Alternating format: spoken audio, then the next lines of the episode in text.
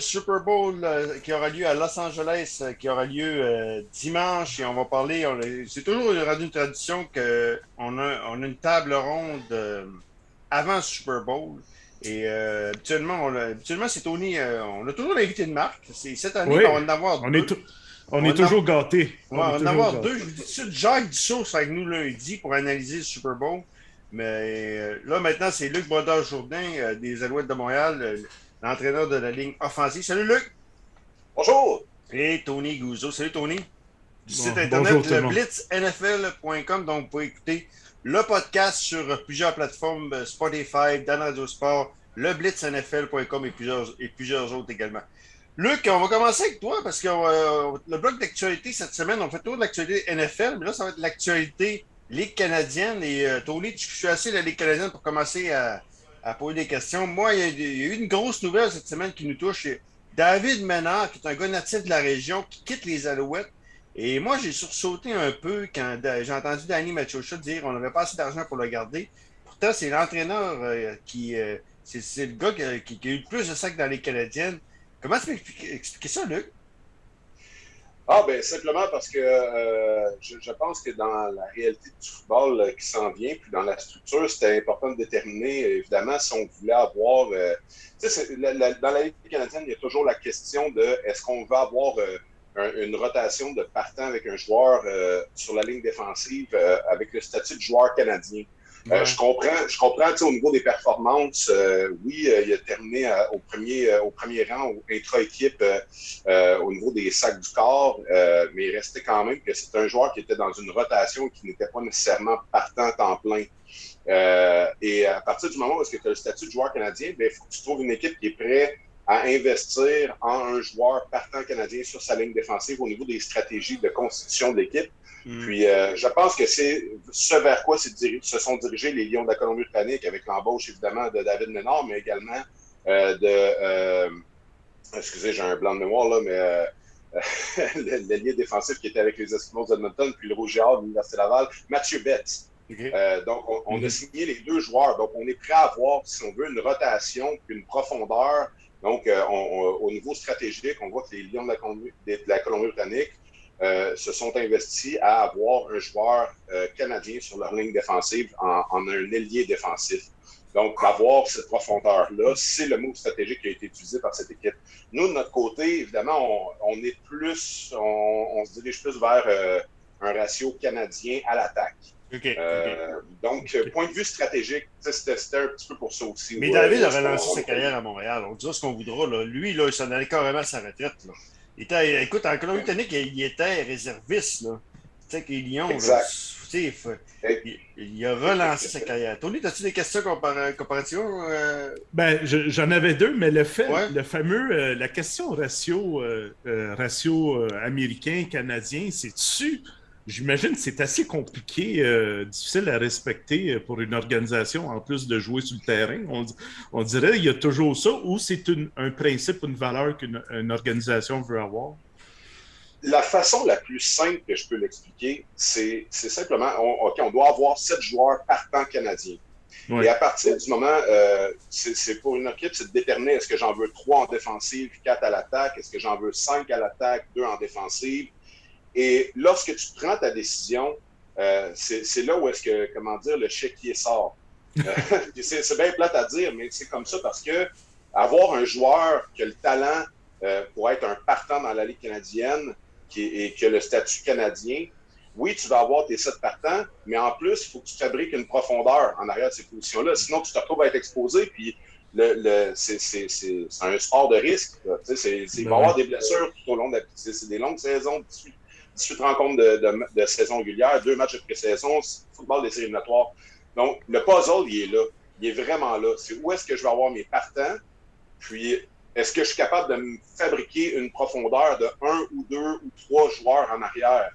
Euh, puis ensuite, c'est de, fabriquer, euh, comment dire, de, constituer tes unités spéciales. Les joueurs vont être capables de contribuer à la fois sur leurs unités euh, propres, mais être performants sur des unités spéciales.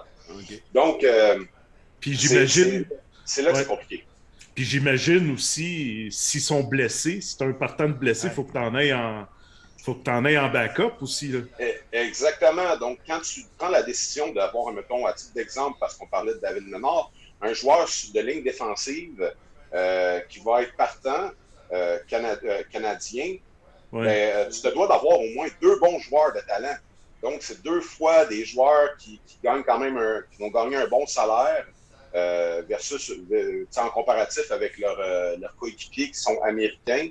Euh, parce que trouver un joueur de talent qui, est capable d'appliquer de la pression sur un carrière américain, c'est quand même somme toute assez simple parce qu'il y a un bassin de 300 quelques millions de personnes au-dessus de la frontière. Donc, il y a 300 collèges américains qui ont quatre joueurs de ligne défensive partant et qu'il y en a plusieurs qui vont graduer. Donc, de trouver euh, euh, le même, comment dire, un comparatif canadien, c'est beaucoup plus complexe. OK. ça, prend, ça prend du temps à faire.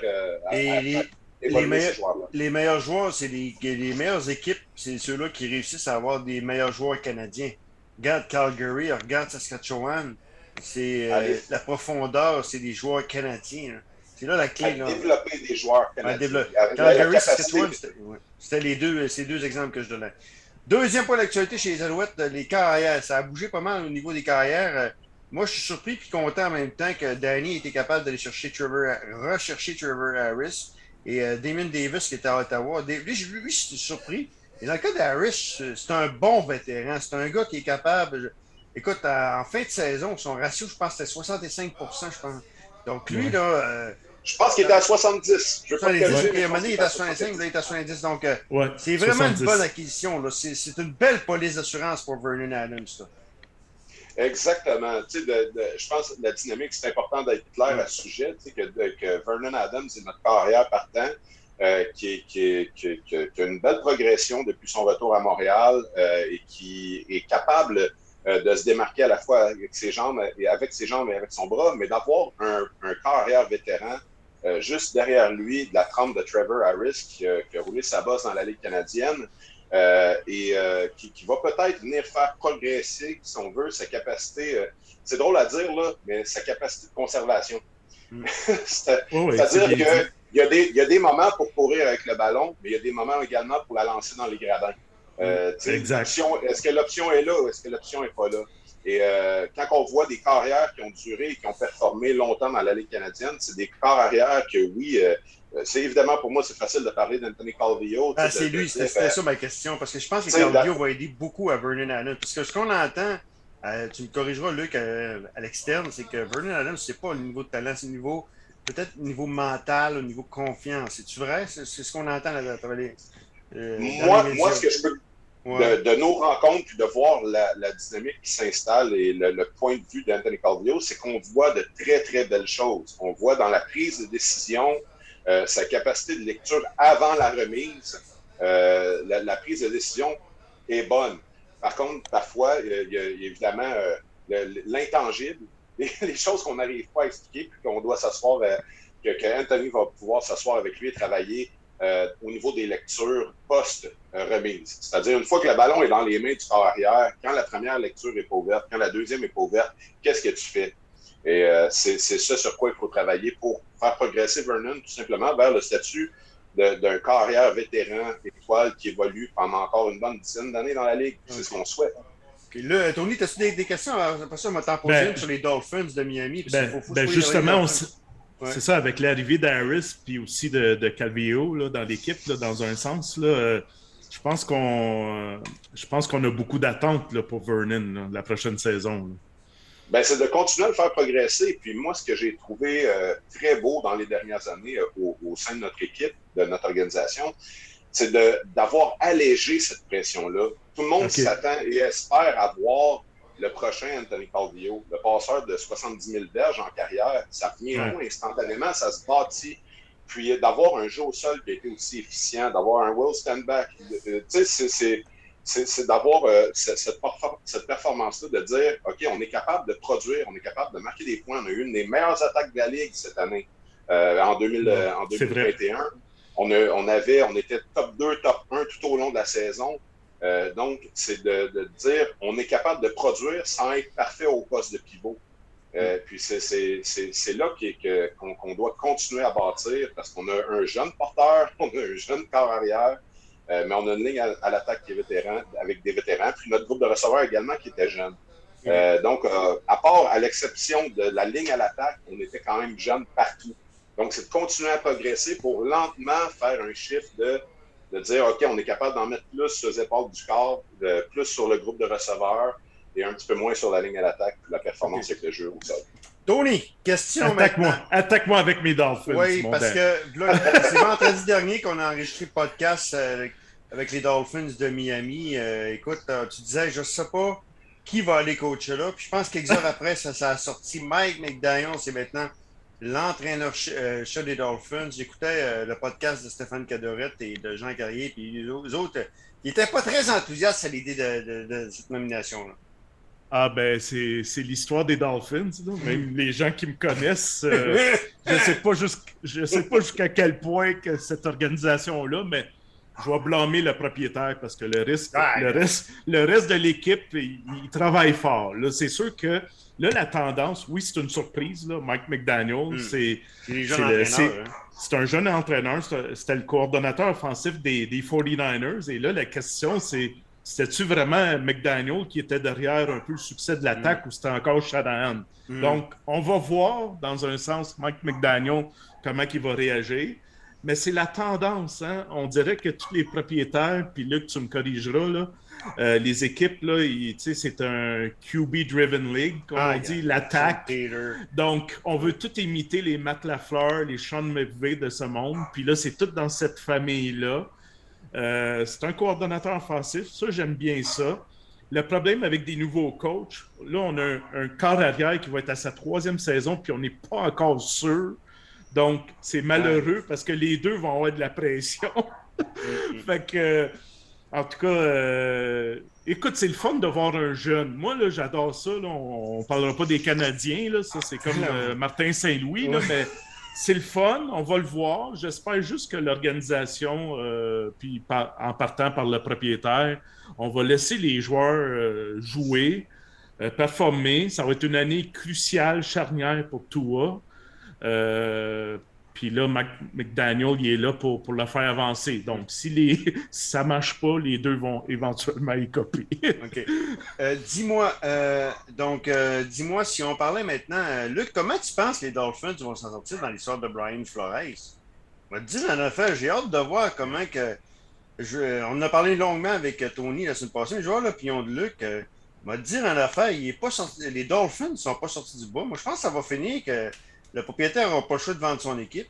Hey, c'est des grandes. Euh, là, tu as joué Tony de faire des faces, mais la NBA a fait ça avec les Clippers. Hein. Ils, ont, été obligés de forcer le propriétaire à vendre son équipe.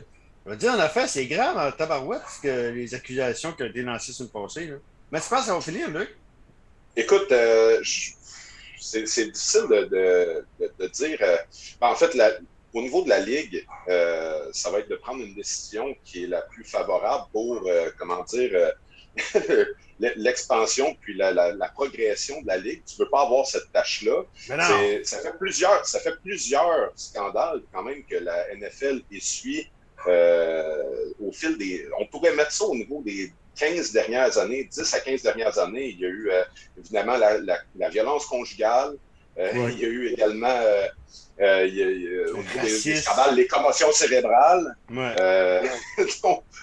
ensuite, là, Maintenant, on, veut mettre une, politique à l'interne dans l'évaluation des, comment dire, des candidats pour euh, le poste d'entraîneur-chef. Puis, on, veut éviter, euh, évidemment, de saboter un entraîneur comme, comme ça a pu être fait là, en ce moment. De, mm. euh, donc, oui, si c'est une, stratégie qui a été élaborée à l'interne pour les Dolphins de Miami, je crois qu'il doit avoir au minimum une sanction sévère quelque chose de sévère. Quelque chose de même, perdre un choix première ronde ou, quelques années de même. Ben, hein? Sans, nécessairement dire de changer carrément le côté patronal, parce que tu sais, quand tu t'achètes, j'imagine, OK, je ne sais pas si un jour je vais avoir les reins assez solides même pour m'acheter une équipe de la Ligue canadienne de football, mais quand tu t'achètes une organisation professionnelle, euh, quand tu décides de faire cet investissement-là, c'est parce que c'est important à tes yeux, puis euh, c'est c'est quelque chose qui, que tu tiens à cœur, tu sais, euh, parce que mm. souvent, c'est des gens fortunés qui ont fait leur fortune ailleurs. Donc, c'est comme leur, leur bébé. Ils s'achètent un petit, c'est comme s'acheter une voiture de luxe, si on veut. mais le, mais le problème, le problème, c'est que Brian Flores a aussi poursuivi la NFL. Il est là le problème. Mm. Parce que là, la NFL est aussi là-dedans. Donc, avec la machine des avocats de la NFL, on, l'aime beaucoup le sport à la télé, le spectacle, mais l'aspect business sont très sont aussi assez forts. Là, mais la machine d'avocats, mm. j'ai l'impression que ce soir-là, on ne pourra pas aller. Parce que si on accuse si on accuse le propriétaire, parce qu'il y a deux choses aussi. Il y a l'aspect raciste, le Rooney Rule. Le, aussi. le, fait, le fait d'avoir payé euh, pour perdre, ça, il aurait pu me le donner, 100 000 euh, J'aurais perdu facilement. mais, mais il est là, je pense qu'il est là le problème de la NFL, parce que mm. je, suis d'accord avec vous autres. Le propriétaire, il ne l'a pas pantoute. je, euh, je suis le premier à le mettre dehors. Là. Mais la NFL est aussi dans le package deal, comme on dit. Puis j'ai trouvé que Flores, il a, trop, il a, tiré partout. c'est plus lui qui va peut-être écoper euh, avec le temps parce que la NFL va acheter du temps avec la machine juridique. Je ne sais pas, Luc, tu me pointais, là, mais. Ben, moi, moi, ce que je trouve, ce que je trouve euh, vraiment euh, la, pilule que, que j'aurais vraiment de la misère à, à accepter ou à avaler, c'est du point de vue également du joueur. Tu sais, déjà, d'être un entraîneur, d'être un joueur, tu t'embarques sur le terrain, tu te mets à risque parce que tu veux gagner un match, parce que tu es compétiteur. Puis tu sais que dans l'approche de haut en bas, l'approche top-down, la structure fait en sorte que tu perdes. Fait que tu te fais voler du temps en tant qu'athlète. Mais ils ont gagné. C'est ça le pays. Il a prouvé le contraire. C'est ça, ils ont réussi. Ils ont gagné néanmoins, mais en tant que structure, tu as l'impression d'être dans le film Ligue majeure 1. Mm. Quand elle essaie de déménager le club, elle veut qu'ils perdent.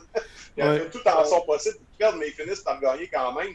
C'est extrêmement dommage, mais aussi d'un autre côté, je fais le parallèle vers un autre sport. Quand je regarde euh, que Pete Rose n'a pas encore accès au temps de la renommée, ah, c'est record Barry Bonds, parce que c'est des individus qui ah. sont, entre guillemets, trichés. Là, on dit, structurellement parlant, on a voulu faire perdre notre club. On, veut faire perdre notre club volontairement. Euh, et, c'est euh, pour moi, les sanctions devraient être place. Surtout pour, euh, mettons, des, gens qui, utilisent des, moteurs de, mise, comme la mise au jeu. Il y a une économie là, qui se fait au travers le sport, une économie de gambling, une économie mm. de, jeu mm, mm. en ligne qui se fait au travers le sport. Et donc, ça, ça a des répercussions importantes sur, toutes ces sphères-là. Tony, euh, on, va y aller maintenant avec le Super Bowl, la raison pour laquelle on fait le podcast. Ah, oui. Un match en fin de semaine? Oui, Luc, euh, comment qu'on fait que, on a là, on est choyé, on a, l'entraîneur de ligne offensive chez les Alouettes. Là.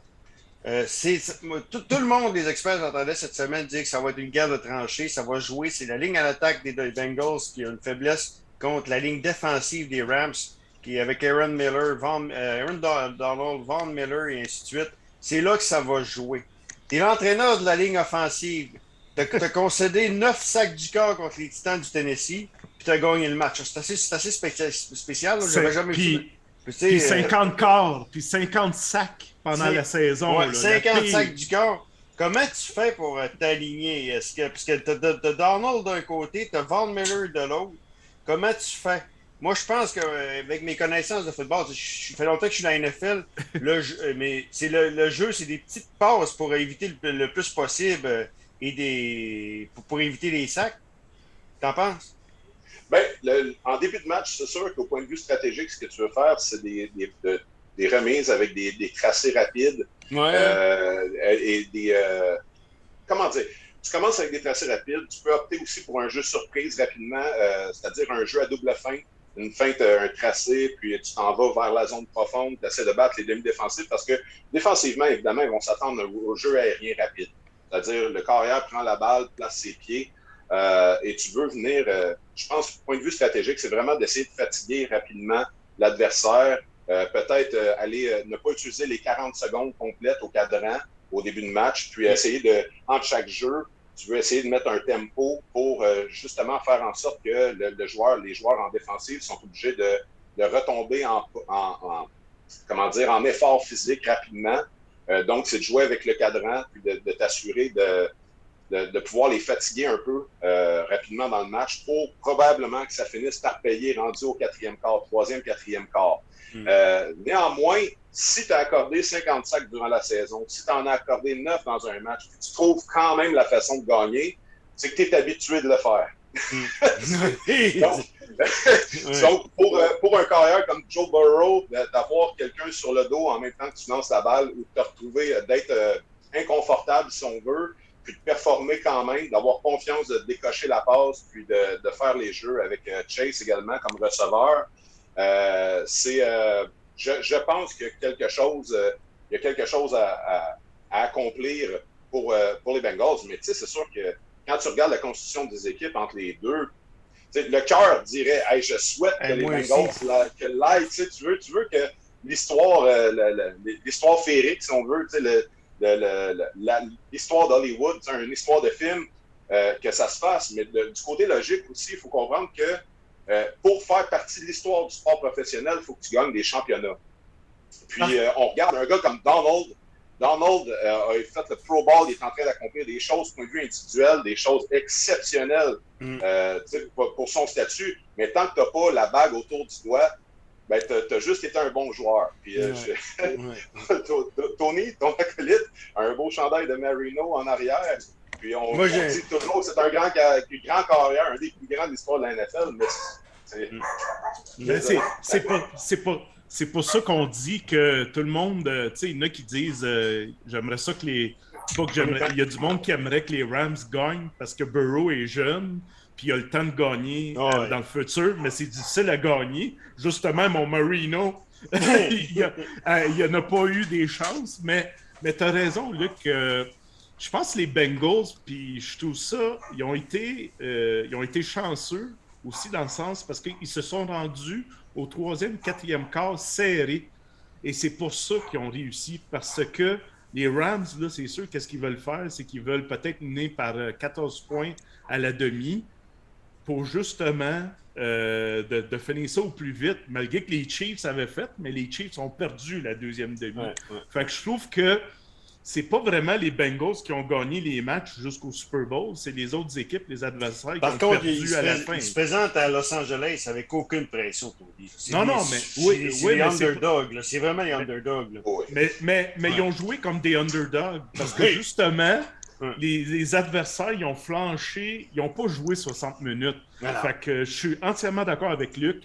Les Bengals, il va falloir qu'ils grugent le cadran, remporter le temps de possession, euh, courir avec le ballon, puis essayer tout le temps. Là, pas, mm. euh, vraiment gruger le temps pour que justement, soit fatiguer la défensive adverse, les douter, euh, des petits jeux surprises, tout ça. Mais euh, c'est toute une histoire d'Hollywood pour les Bengals. Puis euh, Joe Cool euh, joue bien le rôle en ce moment. Il a changé complètement la philosophie des Bengals. Hein. Écoute, ce gars-là, le Luc, il y a deux ans, les Bengals, il y avait, je pense, deux victoires. Et deux ans plus tard, ils sont au Super. Premier choix, deux ans plus tard, ils sont au Super Bowl. C'est incroyable, là. il a changé complètement la philosophie des Bengals. Ben, c'est exceptionnel ce qui est arrivé à accomplir en, deux ans. Euh, puis, ça va être important pour lui également d'améliorer. De, ben, en fait, il y, a, tellement de choses à améliorer, mais surtout la protection. Euh, pour, euh, parce qu'avoir un, un, carrière de cette trempe-là qui est capable de distribuer le ballon, qui est capable de rester calme dans la pochette, qui est capable d'accepter la pression d'une organisation, de la performance, puis qui continue à juste. Tu sais, c'est il est bonasse, il fait les choses, puis euh, il essaie pas de, de, devenir une vedette euh, ou de, de, se mettre sur un, euh, une, une, classe à part. Et, il fait partie du groupe, de, son équipe. Donc, d'avoir ça à, l'intérieur de ton équipe, c'est un joyau sur lequel tu peux bâtir pendant 20 ce que Trevor Lawrence, ce que les Jaguars devront faire avec Trevor Lawrence, c'est ce que les Jets devront faire avec Zach Wilson. On en a parlé souvent, Tony, tout au long de l'été des chroniques. Tony, tu interviendras là-dessus, tu, rajouteras. Mais ce que je dis à Tony ou avec Hugues Fouché, un autre, ça presse, pour les équipes, ça presse quoi de mettre un Zach Wilson, de mettre un Trevor Lawrence sur le terrain, qu'en sachant que une ligne à l'attaque est affreuse? Les Jaguars de Jacksonville auraient dû garder Gardner Mitchell tant qu'à ça. Et mais, Danny, mais Danny, la ligne offensive a été euh, des Bengals. Euh, c'est vraiment un coup de un coup de dé, là. Puis on va retourner pendant la mm. saison. Puis moi, je vais être honnête, là, on n'a pas les deux meilleures équipes là, en fin de semaine. Il ne faut, faut pas s'en cacher. Là. Bon, les Rams, il y avait quand même certains experts qui les voyaient là. Ouais, Les Bengals, non, mais les Rams, mais, mais regardez comment que le parcours des Bengals. Euh, moi, je me souviens toujours à un moment donné, j'ai dit regardez, les Bengals vont gagner la division parce que, souvenez-vous, les Ravens sont allés aller pour les deux points pour pas aller en, overtime. Ça, c'est deux défaites que ça aurait pu être deux victoires. Mm. Euh, Cleveland, on s'attendait de plus. Donc, la ligne offensive des Bengals, c'est comme, comme, comme euh, Jaguars, comme les Jets, sauf qu'ils ont réussi. Ils, ont réussi dans un sens. Moi, j'ai peur pour Joe Burrow. Il ne faudrait pas qu'il se blesse encore. Là. Puis là, qu'est-ce qui va arriver? C'est qu'ils vont peut-être. Euh, parce que c'est une équipe aussi qui est pas. ils ne dépensent pas beaucoup. Non, non. Va, va falloir qu'ils soient un peu sérieux parce que si justement ils veulent avoir plus d'années de succès. Euh, ils ont un corps générationnel dans mains. Comme Trevor Lawrence. C'est la même chose avec les Jaguars avec Trevor Lawrence. Puis, puis, soyez pas surpris si l'année prochaine, les Bengals ne font pas les séries aussi. Ouais. ouais. Parce que c'est le genre de saison, hein, Luc? Je te vois. C'est le genre de saison que, euh, oui, on ne l'a jamais prédit, mais sont chanceux, puis profites-en. Puis dimanche, là, souhaite que Stafford. Euh, ait des petites crampes au cerveau, prend des mauvaises décisions, parce que la défensive des Bengals aussi aura une grande tâche. Hein. On parle de la ligne offensive. Mais ils se sont bien ajustés contre les Chiefs. Euh, comme Pat Mahomes, ils sont très bien ajustés en deuxième demi. Oui, mais tu avais un Tyreek Hill. Là, tu as, Cooper Cup. Puis si tu protèges Cooper Cup, tu as Odell Beckham puis tu as un Van Jefferson aussi. Mm, mm, fait que mm. ça, là, Odell Beckham, là, il paraît super bien parce que c'est plus lui la vedette. Il n'y a pas de double couverture. Fait que. Euh, un bon porteur en hackers aussi. Oui, c'est ça. Donc, euh, moi, ça ne sera pas un festival offensif. Là. Ça va être très low scoring. Euh, moi, j'ai toujours dit qu'on va avoir un match excitant, puis ça n'a été jamais le cas. Là, je dis plus rien parce que je m'attends que ça soit plate. Là. Je ne je, je, sais pas qu'est-ce qui va arriver. Prédiction, messieurs, avant de terminer. Luc. moi, je vais y aller avec un 26. OK, on, lance les chiffres. Je vais avec 27-21 euh, Bengals, même si je n'ai pas le choix. OK. 27-21 Bengals. Je pense que les, rapidement dans le match, les Rams vont prendre les devants, puis les Bengals vont péruger ça.